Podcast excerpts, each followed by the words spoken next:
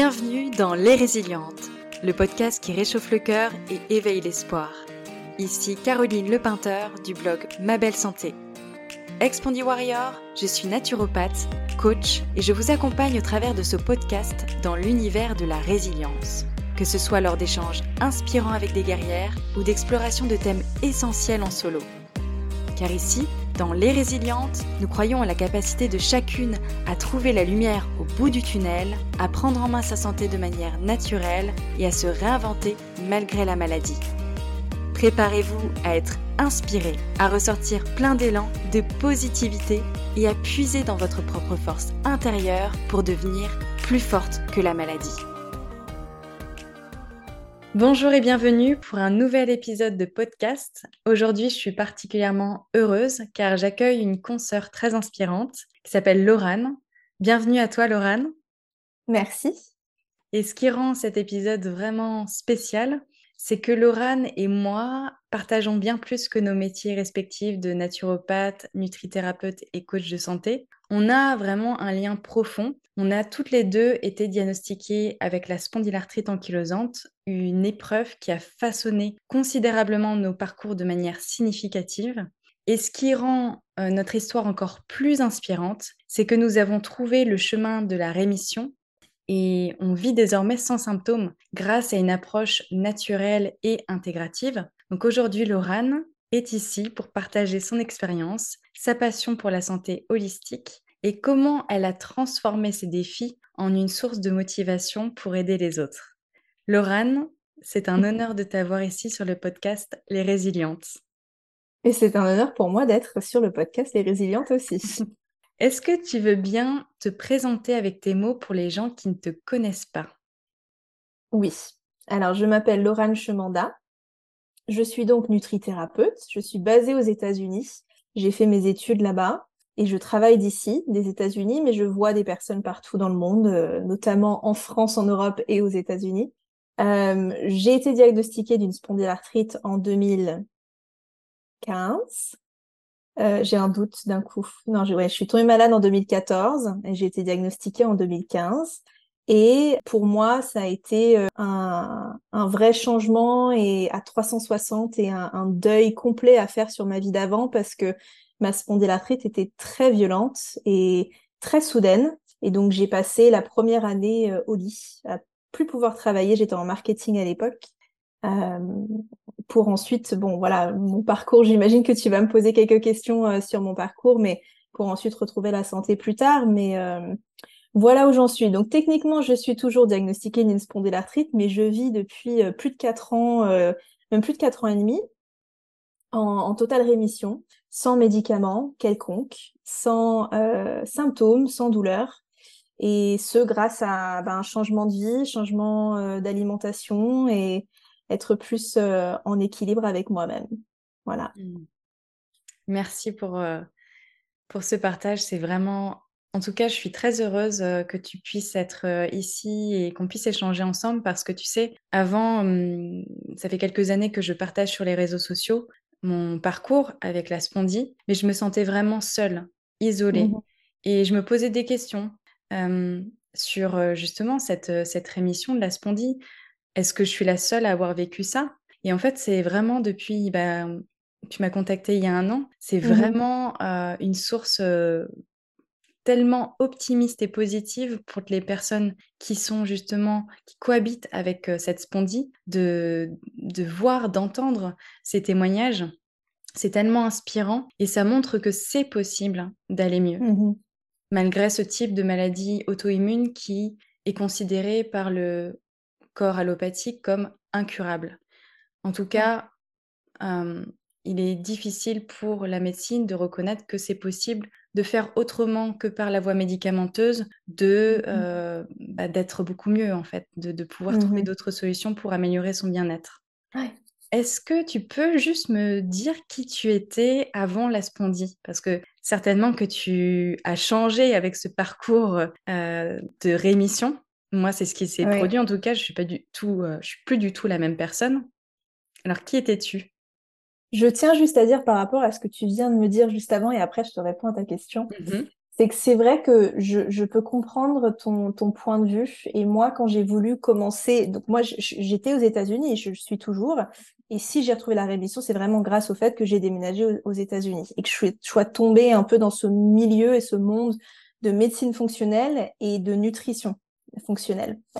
Et, en fait, et ce monde est très, et, très grand, bon, et relativement petit par rapport à la population américaine, mais euh, je veux dire, euh, ce, ce, cette communauté et ce milieu est très développé depuis beaucoup d'années et il y a énormément de recherches qui sont faites autour de toute cette approche. Pour les maladies auto-immunes, il y a énormément de médecins fonctionnels, il y a des coachs de santé, il y a plein de choses. La communauté est, est vraiment très grande aux États-Unis. Donc moi, je me suis pas du tout sentie seule. Au contraire, moi, je suis tombée là-dedans, j'ai découvert, je me suis guérie, et puis ensuite, j'ai commencé des études là-dedans, et donc je suis dans ce milieu. Et quand j'ai voulu me rediriger vers la France et que je me suis dit, mais attends, mais si j'étais pas rentrée aux US, enfin si j'étais pas, si j'avais pas déménagé aux États-Unis, où est-ce que j'en serais aujourd'hui? Est-ce que vraiment j'aurais trouvé la rémission? Je suis pas si sûre. Et je me suis tournée vers la France et j'ai eu envie de de, de plus bah, monter un projet, ce que, que j'ai monté un projet depuis en France euh, qui s'appelle Bien-être auto-immune et et j'ai regardé, je me suis dit, mais en fait, il y a très peu de communication autour de ça. Et je suis tombée sur ton compte Insta, à faire euh, des milliards de recherches sur Instagram. Et donc, il y a beaucoup de comptes de Spondy, hein. il y en a pas mal de, comptes français, mais pas qui ont l'approche que tu as, déjà pas qui ont le métier que tu as. Généralement, ce sont des personnes qui partagent leur expérience. Et quand je suis tombée sur toi, je me suis dit, rien que d'y penser, là, ça, me donne la chair de poule parce que je me suis dit, mon Dieu, en fait, enfin une lueur d'espoir et il y a quelqu'un qui a vécu quelque chose de très similaire, mais en restant en France. Et donc, ça m'a vraiment donné plus d'espoir pour la communauté française et de voir qu'il y a un début de commencement, d'ouverture à cette approche en France. Et, donc, ça m'a donné encore plus envie de, travailler là-dessus et, de communiquer là-dessus euh, auprès de la communauté française. Donc, voilà, je, je tiens à dire que moi, j'étais vraiment très, très, très heureuse de de faire ta connaissance. Et euh...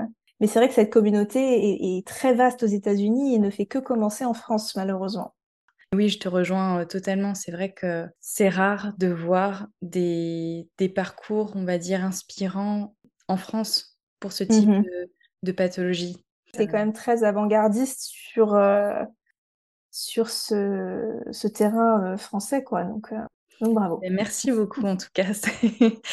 J'ai des petits frissons. Ouh Et du coup, Donc, oui, alors pour répondre à ta question, je ne sais pas si j'ai envie de rentrer trop dans des détails parce que ça me fait même peur d'en parler. Mais j'étais une personne complètement différente et quand je rencontre euh, des... bah, j'ai rencontré des nouvelles personnes aux États-Unis depuis parce qu'on a on a déménagé avant on était à New York maintenant on est à San Francisco et, euh, et c'est vrai que mes amis ne me croient pas quand je leur raconte mon adolescence ou que je leur raconte ma, ma quand j'étais jeune adulte.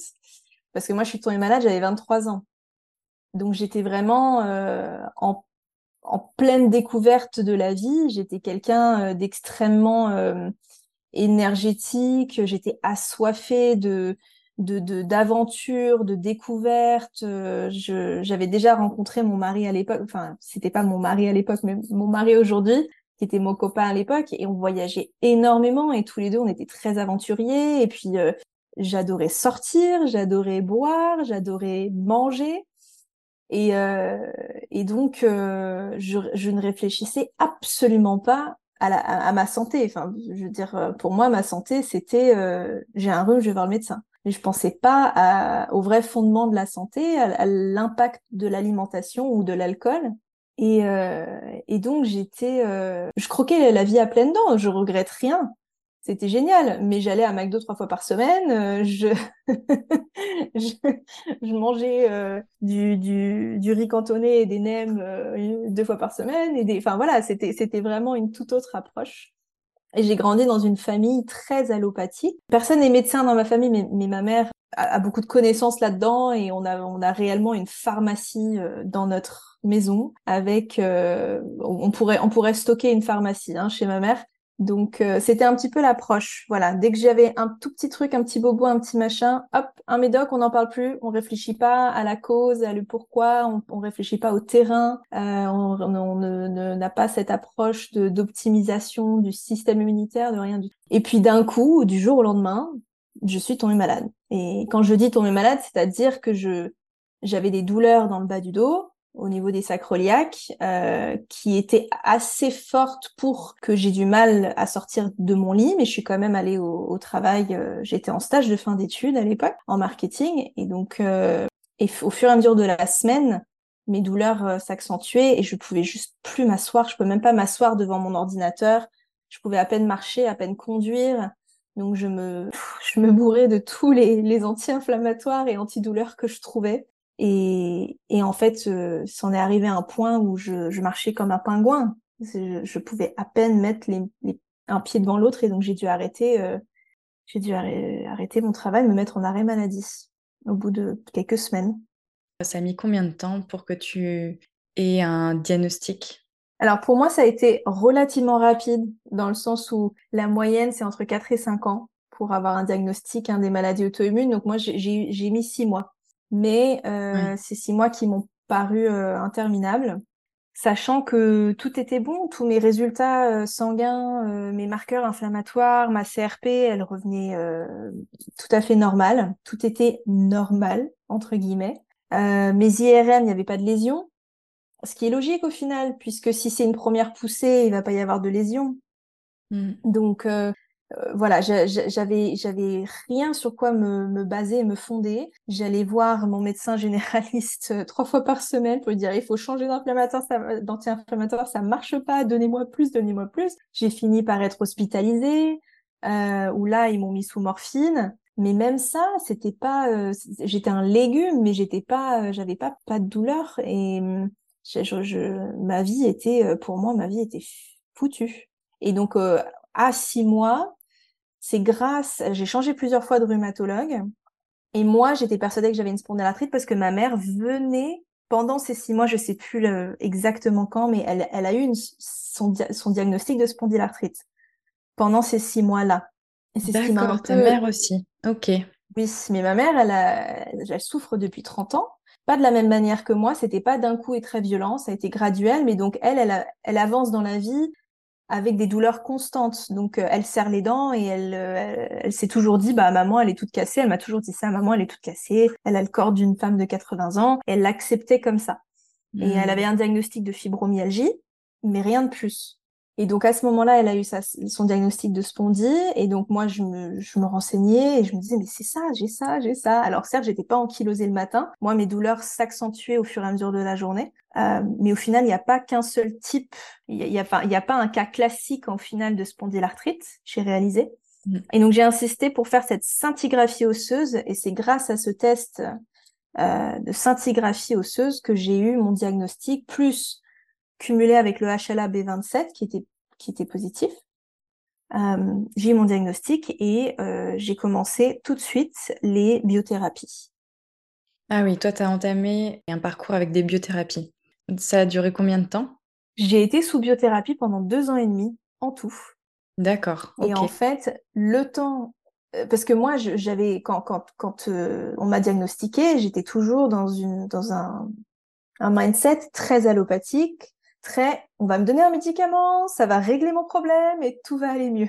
Hmm. Sauf qu'au bout de trois mois, j'étais sous Symphony. Au bout de trois mois de Symphony, on m'a dit oui, ça va mettre euh, quelques mois pour se mettre en place. Moi, au bout de trois mois, j'avais absolument rien.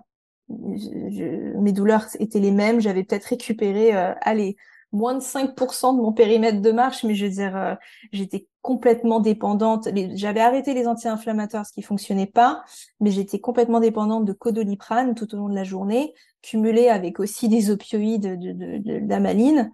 Donc j'étais euh, shootée euh, aux antidouleurs. Et à ce moment-là, on a déménagé aux États-Unis. Ouais, ça a été la porte de sortie. Hmm. Voilà, c'était la porte de sortie. Et c'est là que j'ai trouvé cette autre vision et approche, et c'est toutes ces connaissances autour des maladies auto-immunes. Euh, et c'est là que j'ai commencé à, à changer euh, mon alimentation. Euh... Bon, j'ai pas tout fait toute seule. Hein. J'ai trouvé un médecin fonctionnel et j'ai été suivie par un médecin aussi.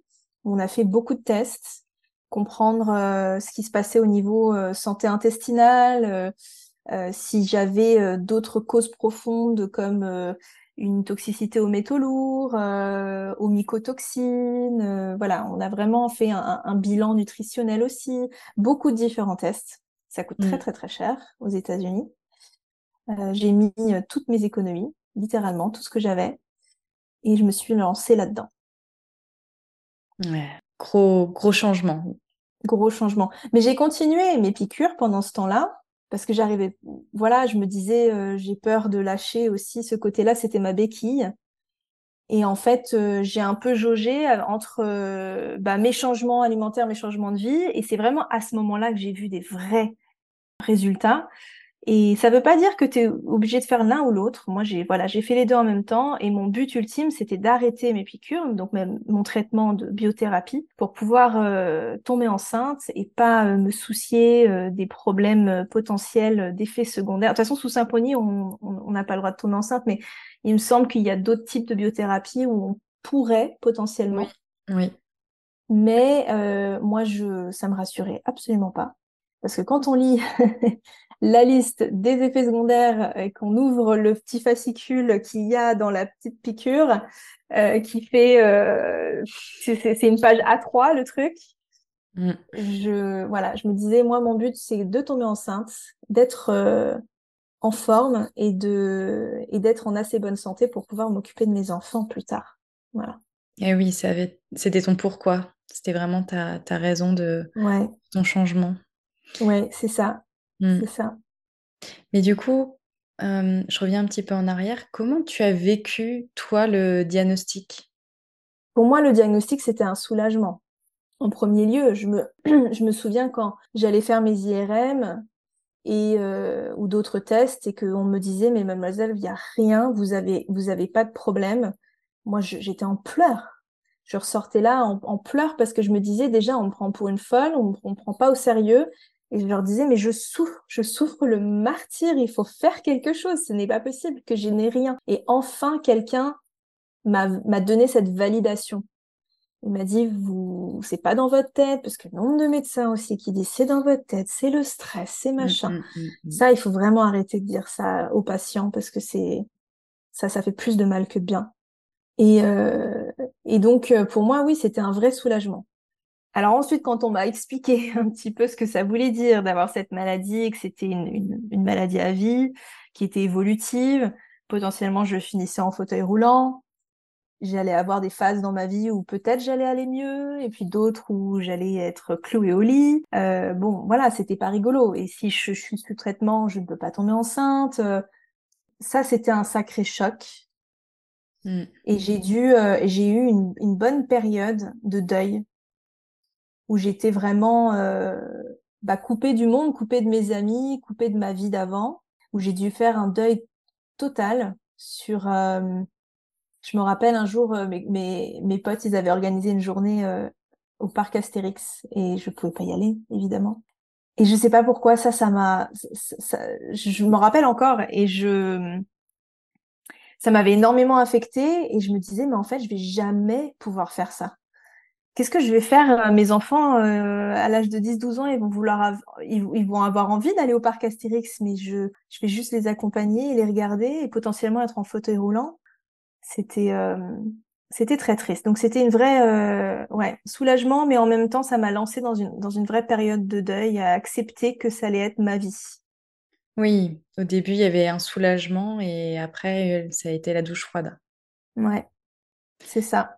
Donc là, quand tu arrives aux États-Unis, tu as réalisé qu'en réalité, euh, le tableau pouvait être beaucoup plus joli, positif, mmh optimiste, on va dire. Mmh qu'est-ce que qu'est-ce que tu as mis en place? Alors au début, tu m'as dit que tu avais été, euh, suivie. Est-ce mmh qu'il y a d'autres choses que tu as que tu as mis en place? Oui, alors je, me suis vraiment, enfin j'ai complètement fait confiance à ce médecin fonctionnel qui s'appelle Dr. Osborne, si jamais ça intéresse des personnes. Il a écrit un livre très intéressant qui est malheureusement pas traduit en français, mais il s'appelle No Grain, No Pain, et donc il parle du gluten et des effets du, du gluten. Et euh, je, je, lui ai fait confiance entièrement. Après, lui, il, ça reste un, un, médecin, il fait pas vraiment d'accompagnement. Donc on faisait des grosses consultes, euh, on faisait plein de tests, c'était euh, beaucoup de choses à gérer. Il faut vraiment, euh, faut être bien soutenu. Heureusement que j'avais mon copain qui qui était qui était vraiment mon pilier, qui m'a énormément soutenue parce que déjà on est épuisé, on est fatigué de la douleur, on a on n'a pas le cerveau qui qui travaille correctement et, et on se sent complètement surpassé par tout. Donc j'ai fait ça et mais il faut quand même voilà avoir une certaine indépendance et comment on dit un feu en soi. Enfin, je, ça se dit pas en français, mais euh, d'avoir euh, vraiment cette motivation innée. Et donc moi, je me suis dit, mais je vais m'en sortir. Je lisais tous ces témoignages et toutes ces personnes qui s'en étaient sorties. Alors, euh, certaines en six mois, certaines en cinq ans. Mais hum, je me disais, ça, ça va être moi. Et je vais m'en sortir. Et je vais tomber enceinte. Et je vais être heureuse. Et je vais avoir une vie épanouie. Et je vais pouvoir voyager à nouveau et porter mon enfant et, et tout ça. Et donc, euh, j'étais persuadée de ça. Et donc, à côté, j'ai beaucoup travaillé sur bah, mon mental, sur la visualisation de, de ces choses-là et sur mon alimentation. Ça, mon médecin, il, m'avait, il m'avait donné des grandes lignes, mais j'ai trouvé le protocole euh, auto-immune qui s'appelle AIP en anglais, Autoimmune Protocol, donc protocole auto-immune.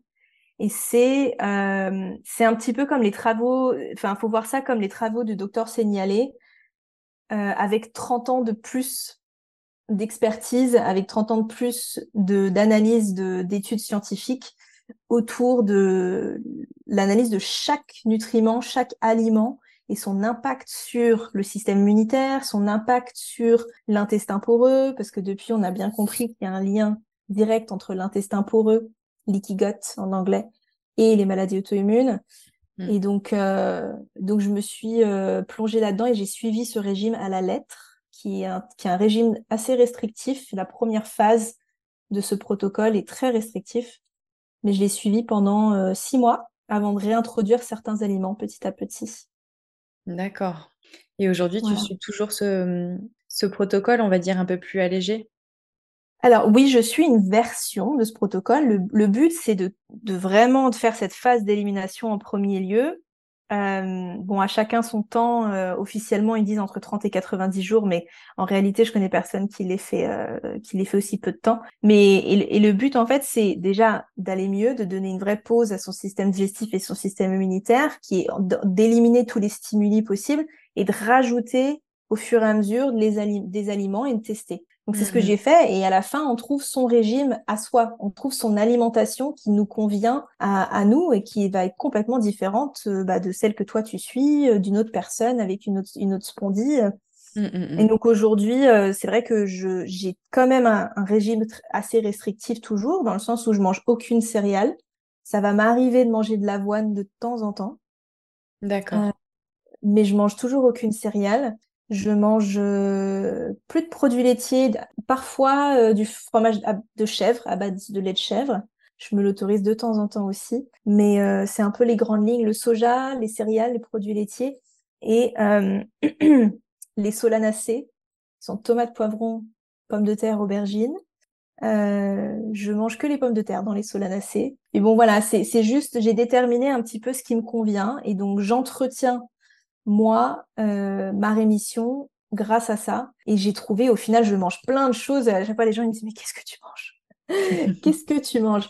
Mais plein de choses, je mange tous les légumes. Moi, je me fais un plaisir fou à avoir des assiettes euh, magnifiquement colorées. Euh, et, et, je me fais plein de, de légumes cuits, crus, des, des, salades avec de la viande, du poisson de qualité.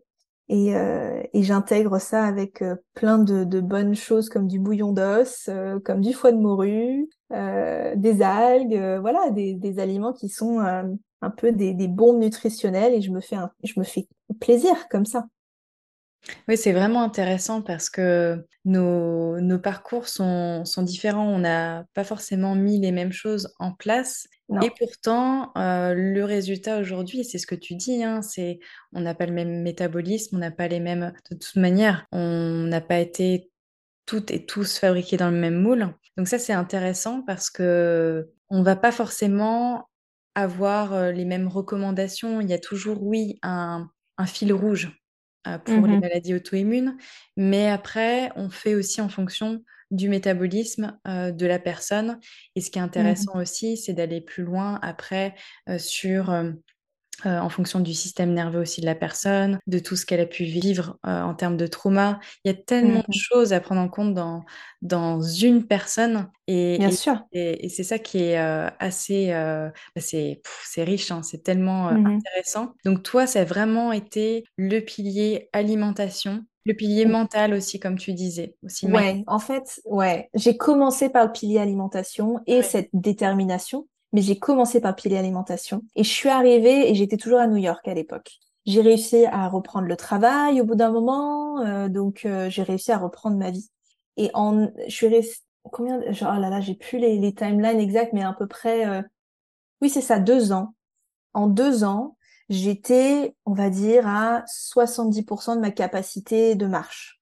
Donc j'étais plutôt au top. Je dépendais toujours un petit peu de Codoliprane par-ci par-là de temps en temps.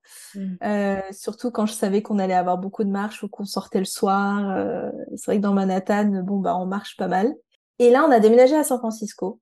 Et en l'espace de quatre mois, j'ai réussi à accomplir mes 100%. Je suis passée de bon, enfin c'est c'est pas une science exacte, hein, 70%, mais en gros j'étais euh, voilà, je, je suis passée vraiment de 70 à 100% en quatre mois. Et pourquoi? Parce que aux États-Unis, euh, à San Francisco, j'ai débloqué la composante santé mentale du système nerveux euh, et, et j'ai en fait je suis tombée dans ce monde de hippie qui paraît un stéréotype, mais c'est un peu le cas. Et j'ai commencé à faire euh, des exercices. euh, Donc j'allais dans un temple bouddhiste avec un, un, un monsieur euh, indien avec les cheveux longs qui tombait jusqu'en bas. Et il nous faisait faire des exercices de respiration. Donc je, je faisais ça deux fois par semaine. J'allais faire du qigong dans ce temple bouddhiste aussi avec une dame. Euh, j'ai commencé à faire du yoga, euh, j'ai commencé à faire de la méditation. Et en fait, je me suis plongée dans tout ce monde-là. Et, même l'entourage aussi n'était pas le même et le rythme de vie n'était pas le même. Et ça, ça a eu un impact incroyable sur moi. Et je pense que j'aurais jamais pu, avec l'alimentation seule, euh, réussir à, bah, à arrêter mes piqûres, euh, du coup, euh, quatre mois plus tard, après notre déménagement à San Francisco. C'est super inspirant. C'est fascinant parce que hum, je le vois, tu vois, en accompagnement, les personnes sont souvent sur, en tout cas, apportent leur, mettent leur focus sur l'alimentation uniquement. Mhm, mhm. Or, comme tu le dis, on peut pas arriver au 100% si on prend pas, euh, si on prend, si on prend pas en fait euh, l'ensemble des pièces du puzzle. Exactement. Donc, euh, c'est ça qui est vraiment pour moi la, la clé et aussi pour toi, c'est de prendre, de se prendre en charge de manière holistique, de manière globale. Mhm. Bah oui, et, c'est vrai que moi j'aime bien aussi l'approche que tu as et que tu te focalises euh, presque plus ou alors euh, tu donnes autant d'importance à ces deux piliers. Et le fait que aussi que tu fasses de l'EFT, je ne l'ai pas mentionné, mais moi j'ai découvert l'EFT aussi une fois que j'ai déménagé euh, à San Francisco et ça m'a sauvée. C'était incroyable, je le faisais tous les jours, ça, pre- ça prenait cinq minutes et, ça a été vraiment une belle découverte, les séances de FT. Oui, c'est très libérateur euh, émotionnellement. Ça fait vraiment un bien fou. J'adore. Ouais. Et hum, selon toi, parce que bon, là, quand on t'écoute, ça a l'air quand même un peu facile quand tu es arrivé du coup aux États-Unis. Ouais. On a l'impression qu'il y a eu plein de portes ouvertes, mais il y a eu quand même des défis. Tu as rencontré sur, euh, sur ce chemin de la, de la rémission quand même des défis, non? Bien sûr. Alors, moi, ma rémission, bon, chaque, chaque chemin vers la santé est différent. Il y a toujours des hauts et des bas. J'ai l'impression que pour moi, c'était relativement linéaire. Donc, je, je suis ch- chanceuse, donc j'ai pas eu de grosses rechutes. euh, C'était, voilà, c'était linéaire. Peut-être parce que j'ai continué mon traitement de biothérapie en même temps, de faire tous ces changements. Par contre, j'ai mis du temps avant de voir les changements. Euh, C'est vrai que il y a des personnes qui, qui voient euh, des, des réels changements dès les premières semaines. Moi, j'ai pas, j'ai, pas vu ça tout de suite. Et donc, il fallait garder espoir. Et il fallait vraiment euh, euh, garder, euh, garder ça en tête que c'était une possibilité. Mais euh, je crois que ça avait mis deux mois, peut-être trois mois avant de me dire, ah, ok, là, ça marche vraiment. Hmm. Donc, il y avait ça. Et, et puis, de se lancer dans un protocole pareil et dans des changements pareils, c'est pas facile pour la vie sociale. Alors, j'ai envie de te dire, de toute façon, j'avais pas de vie avant. Donc, quand j'étais malade, euh, voilà, même si on a nos amis qu'on aime, qui, que, voilà, ils, viennent nous rendre visite une fois, euh, c'est pas l'éclate de venir euh, voir Laurent allongé dans son lit, euh, qui est euh, à moitié en train de pleurer. Donc, c'est, voilà, c'était pas non plus très grave, mais c'est vrai que je ressentais quand même beaucoup de challenges au quotidien dans le sens où je pouvais pas aller au restaurant, euh, je pouvais pas suivre mes amis euh, quand ils voulaient aller dans un parc, se balader, faire un truc. Euh, c'était compliqué. Donc quand je commençais à aller mieux, je, je, me disais trop bien, allez, je vais les rejoindre, mais j'étais toujours celle qui était derrière le groupe. Mais quand je dis derrière le groupe, j'étais 10 mètres derrière. Et ça m'est arrivé de devoir crier et qui, qui m'oublient, tu vois, qu'ils oublient que je sois là et de devoir dire, hé les gars, est-ce qu'on peut ralentir, s'il vous plaît? Mm. Et de de voir, euh, je, je, sais que c'était pas c'était pas contre moi, mais de les voir un peu soupirer, tu vois, et dire ah ouais c'est vrai, pardon. Mais et je me disais, euh, c'est dur d'être le boulet en fait euh, de, de tout le monde. C'était il y a, y, a eu, il y a eu plutôt ce genre de challenge là. Euh, plutôt que des rechutes euh, symptomatiques. Oui, c'est ça, c'est plus au niveau social que ça a été vraiment euh, difficile pour toi. Ouais. Et puis c'est du travail, c'est beaucoup de travail. Mmh. Donc bon, bah au début je travaillais pas, donc j'avais j'avais le temps, mais c'est beaucoup d'efforts mental, d'efforts physiques, de réfléchir à qu'est-ce que je vais manger, et puis il faut faut pas se dire ok j'arrête de manger du coup. Faut pas tomber dans ce piège non plus. Donc euh, voilà c'est c'est vrai que c'est c'est un effort quand même. Oui c'est pas du tout cuit. Il faut quand même du courage de la détermination de la persévérance quand on va en tout cas sur ce chemin. Ouais. Parce que ça demande vraiment, euh, c'est pas du tout facile. Il y a vraiment des défis euh, sur ce parcours. On se retrouve euh, souvent isolé les mmh, mmh. personnes ne nous comprennent pas. Ils se posent souvent la question, mais pourquoi tu ne vas pas plutôt sur l'autre chemin allopathique qui est beaucoup plus simple à suivre que le chemin en fait que tu, que tu suis là aujourd'hui où il y a quand même beaucoup de contraintes selon bah oui. Et donc il y a, y a, beaucoup d'excuses ou, de, de moments où on pourrait se dire bon écoute j'arrête là. Je, je jette l'éponge et d'où l'importance euh, d'avoir un coach, parce que moi je dis j'ai été suivie, mais encore une fois, je le voyais, mon médecin, euh, tous les quatre, euh, quatre ou six, entre 4 et 6 mois. Donc c'était pas un vrai suivi comme là, ce que toi et moi on propose. moi, les, les, personnes que je suis, je les vois toutes les deux semaines parce que justement, il faut parfois les aider à les remettre sur le droit chemin ou les garder sur le droit chemin, les recadrer un petit peu. Et puis déjà, ils ont plein de questions. Et, c'est important, je pense, d'avoir quelqu'un qui, qui te tient la main mmh. pendant ce processus et que tu sois pas seul. Oui, je suis entièrement d'accord. Il y a, il y a beaucoup de bas, en fait, euh, sur ce chemin. Et, et on a besoin d'être euh, accompagné, d'être épaulé. Mmh parce qu'on peut se poser des questions si ça marche vraiment, si on va s'en sortir. Il y a beaucoup, beaucoup d'interrogations. C'est parfois la lumière, elle est vraiment loin, quoi. C'est bah difficile et chacun n'a pas forcément le même temps de, en tout cas d'effet, c'est ce que tu disais, de, de mmh résultats. Donc ça mmh peut être très frustrant pour, euh, pour des personnes. Et ça, c'est vraiment, enfin pour moi, c'est aussi hyper important de pouvoir être accompagné pour mieux se connaître, pour aller plus vite et plus loin. Mmh exactement. Il y a tellement une masse d'informations aujourd'hui qu'on peut s'y perdre. Et puis, est-ce qu'on se mmh. connaît vraiment? Mmh, Je crois pas, en fait. Enfin, selon mon point de vue, il faut d'abord qu'on nous montre un petit peu plus euh, qui on est, nous montrer, enfin, euh, si tu veux mettre euh, de la lumière sur des parts de, bah, de notre être qu'on parfois on ne veut pas voir. on, se met souvent des œillères euh, donc euh, sur certains plans et je trouve que c'est vraiment important et intéressant que quelqu'un nous montre ces parts de, nous euh, mmh qu'on oublie parfois ou qu'on ne veut pas voir. Donc ça, c'est pour moi, c'est vraiment important et je sais que pour toi aussi. Est-ce que tu aurais des messages ou des conseils spécifiques que tu aimerais partager avec les personnes qui nous écoutent et qui peuvent justement vivre, cohabiter avec cette spondie bah, Je pense que c'est dans la même lignée de ce qu'on vient de dire, c'est de ne pas se lancer seul et, euh, et de se construire sa communauté autour de, nos besoins, donc là autour de cette pathologie.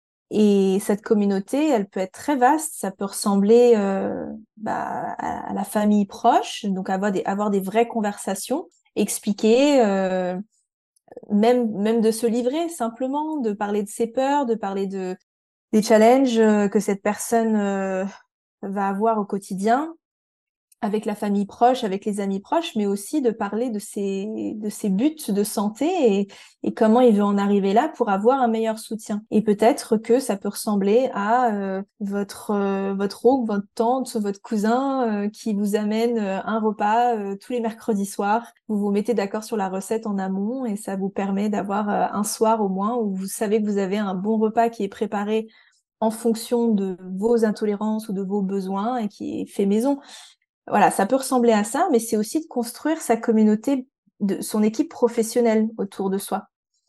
Et, euh, et, donc de se faire suivre, d'avoir euh, donc un, un, coach de santé, naturopathe ou nutrithérapeute qui soit spécialisé là-dedans, dans les maladies auto-immunes. Euh, c'est quand même euh, une, une, une, spécialisation qui est un petit peu différente. Alors il y a il n'y a pas de formation officielle en France hein, pour ça, mais rien que de par déjà nos vécus à nous, moi, aux États-Unis, j'ai une formation américaine pour ça, qui j'espère euh, arrivera en France bientôt. Mais euh, c'est vrai que hum, c'est important d'avoir cette personne qui, qui ait ses connaissances. Et ensuite, euh, est-ce que c'est aussi de la sophrologie et quelqu'un, vous allez faire un cours de, voilà, vous trouvez un cours de Qigong pas loin de chez vous, dans votre quartier. et c'est, il faut se la construire. Et une fois qu'on l'a, cette communauté, on est capable de tout et on peut partager, on peut euh, recevoir euh, de, de, voilà. Mais je pense que c'est la, la la première chose, de pas avancer seul. Complètement. De pas déjà que c'est une maladie qui est invisible, on s'isole facilement, on se coupe du monde parce que les personnes ne comprennent pas ce qu'on peut vivre. Ouais. Donc c'est vraiment ce que tu dis important de se faire euh, son voilà son, son panel de thérapeutes pour justement aller régulièrement, en tout cas, euh, les, les visiter et, être guidé. Et puis aussi, enfin, je sais que c'est rare, je ne sais pas si c'est le cas aux États-Unis, mais de d'aller vers vraiment des communautés positives. Ouais.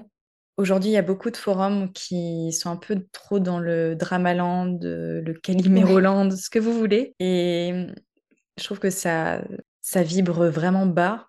Donc, c'est important d'aller sur des, des, communautés de personnes qui veulent s'en sortir. Et moi, j'aurais adoré trouver ce type de communauté. Je l'ai créée aujourd'hui, elle est sur, sur Facebook. Mmh elle s'appelle Spondylarthrite ankylosante devenez plus forte que la maladie. Mais c'est vrai que c'est rare. Je ne sais pas si c'est le cas aux États-Unis, si tu trouves des communautés comme ça un peu positives.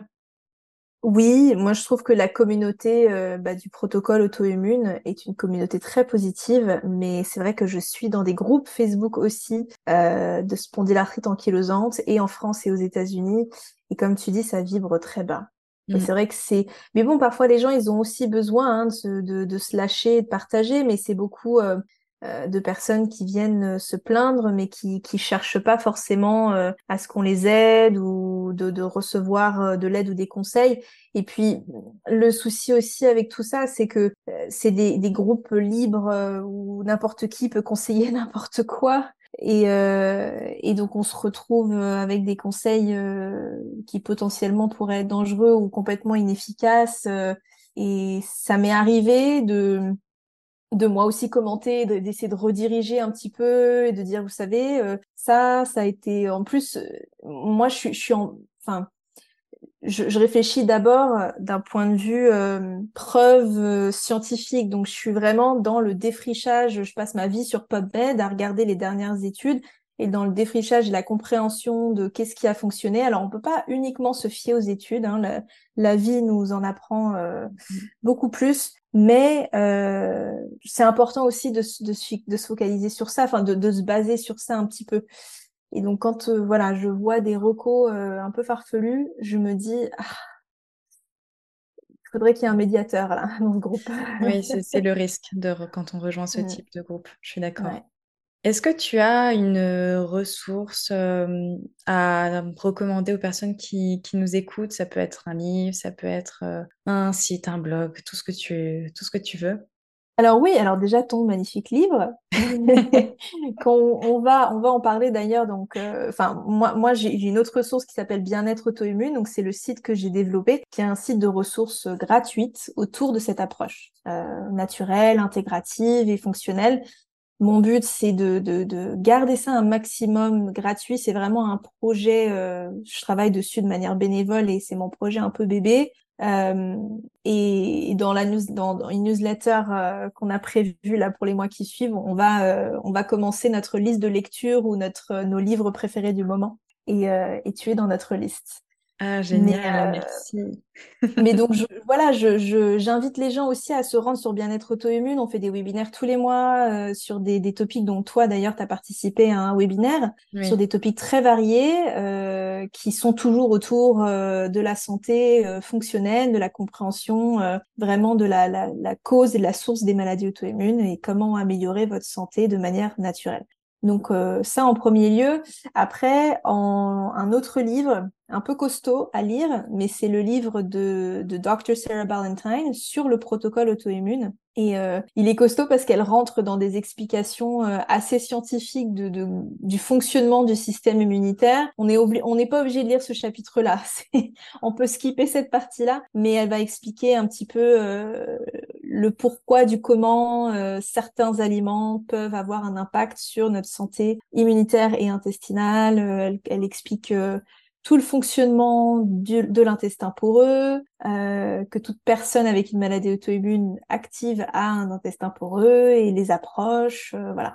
Donc je conseille aussi son livre et il s'appelle, je l'ai là, Objectif santé immunitaire, le protocole paléo, qui est la même chose que le protocole auto-immune. Hein. Elle, elle appelle ça le protocole paléo. C'est un sacré bouquin. Oui, ça a l'air. Donc il faut s'accrocher un petit peu, mais euh, mais c'est moi c'est ma bible. Moi j'ai la version euh, américaine qui est un petit peu plus ludique avec plus d'images.